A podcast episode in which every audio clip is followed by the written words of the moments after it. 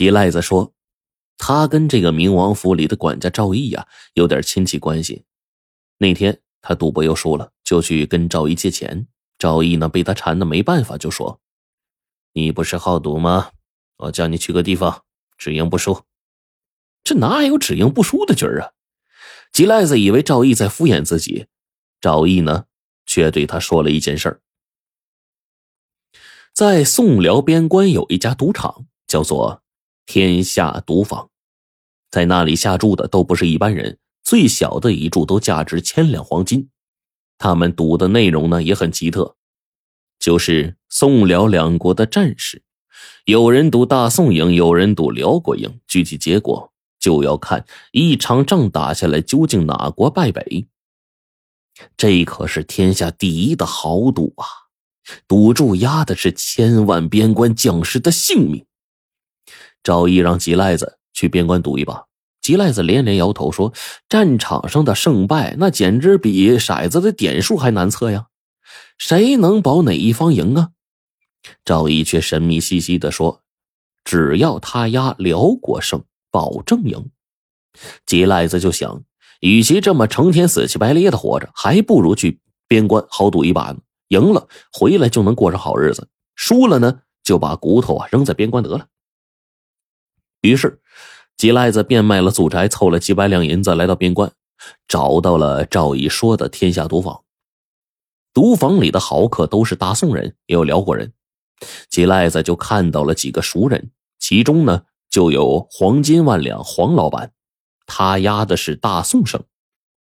这些豪客一上手就押几千两黄金。吉赖子那几百两银子呀，人家根本就没看在眼里。他好说歹说，又报了赵毅的名字，赌场的人才勉强同意他上桌。吉赖子就押了辽国胜。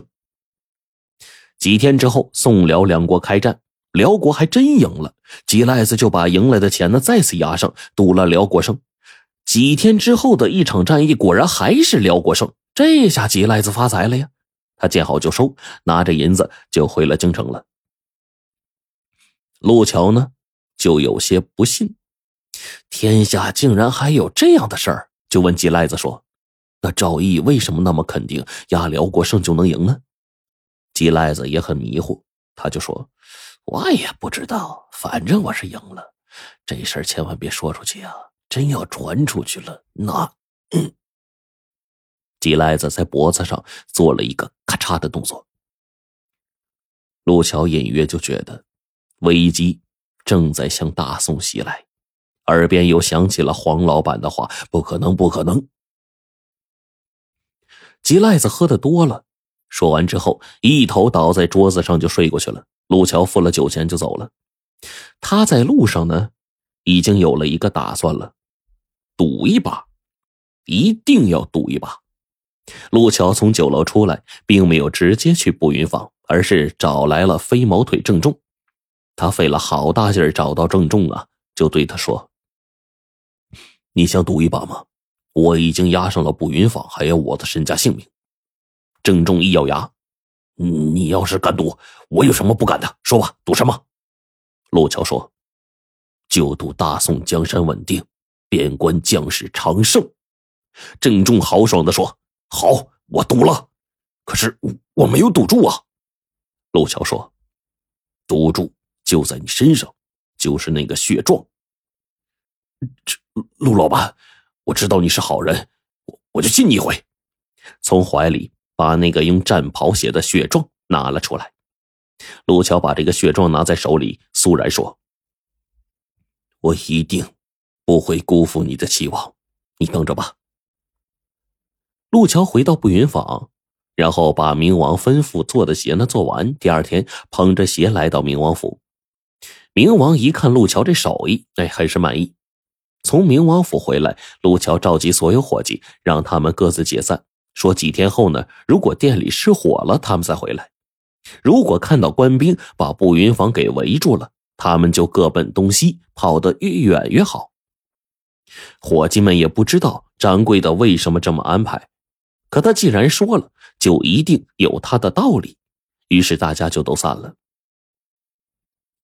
过了几天，皇上的寿诞到了。京城啊就跟过节似的，处处张灯结彩。陆桥啊却哪里都不去，一个人安安静静的在铺子里待着。他在等一个人，谁也不知道陆桥赌的这一把呀太冒险了。他赌的是，明王让他做的这双鞋是送给当今皇上的。陆桥推测。什么人能有这么大面子，让明王出面给他定做鞋呢？什么人又能这么随意的出入明王府的后花园呢？除了皇上，还能是谁呀？陆桥认定了那双鞋就是明王向皇上献的寿礼，于是啊，陆桥在鞋子里面做了手脚，鞋底接触脚掌那面呢，是用特制的药水涂过的，表面上看起来没什么特别，但穿过一会儿。鞋底接触脚掌，温度上升，药水受热就会显现出啊，事先用药水写的这个字，那是一个冤枉的冤字。而鞋子的千层底里有一层是中空的，可以藏东西，里面藏了郑重告步云坊的血状。陆桥这次的豪赌，赌上了自己的身家性命。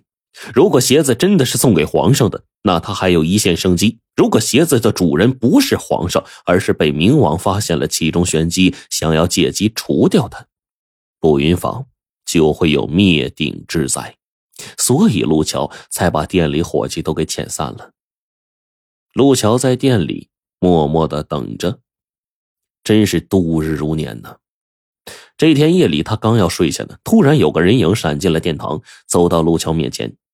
陆桥深吸了一口气，镇定的对来人说：“你是来杀我的吗？”来人微微一笑：“ 咱家是大内总管刘昭，奉皇上旨意来请你。皇上穿了你们步云坊的鞋，觉得很合脚，想让你进宫再做一双。”陆桥长舒了一口气，对刘昭说：“刘总管，皇上不是觉得草民的鞋子舒服，而是看到了鞋里的东西吧？”刘昭笑道：“ 你真聪明。”一切如陆桥所料。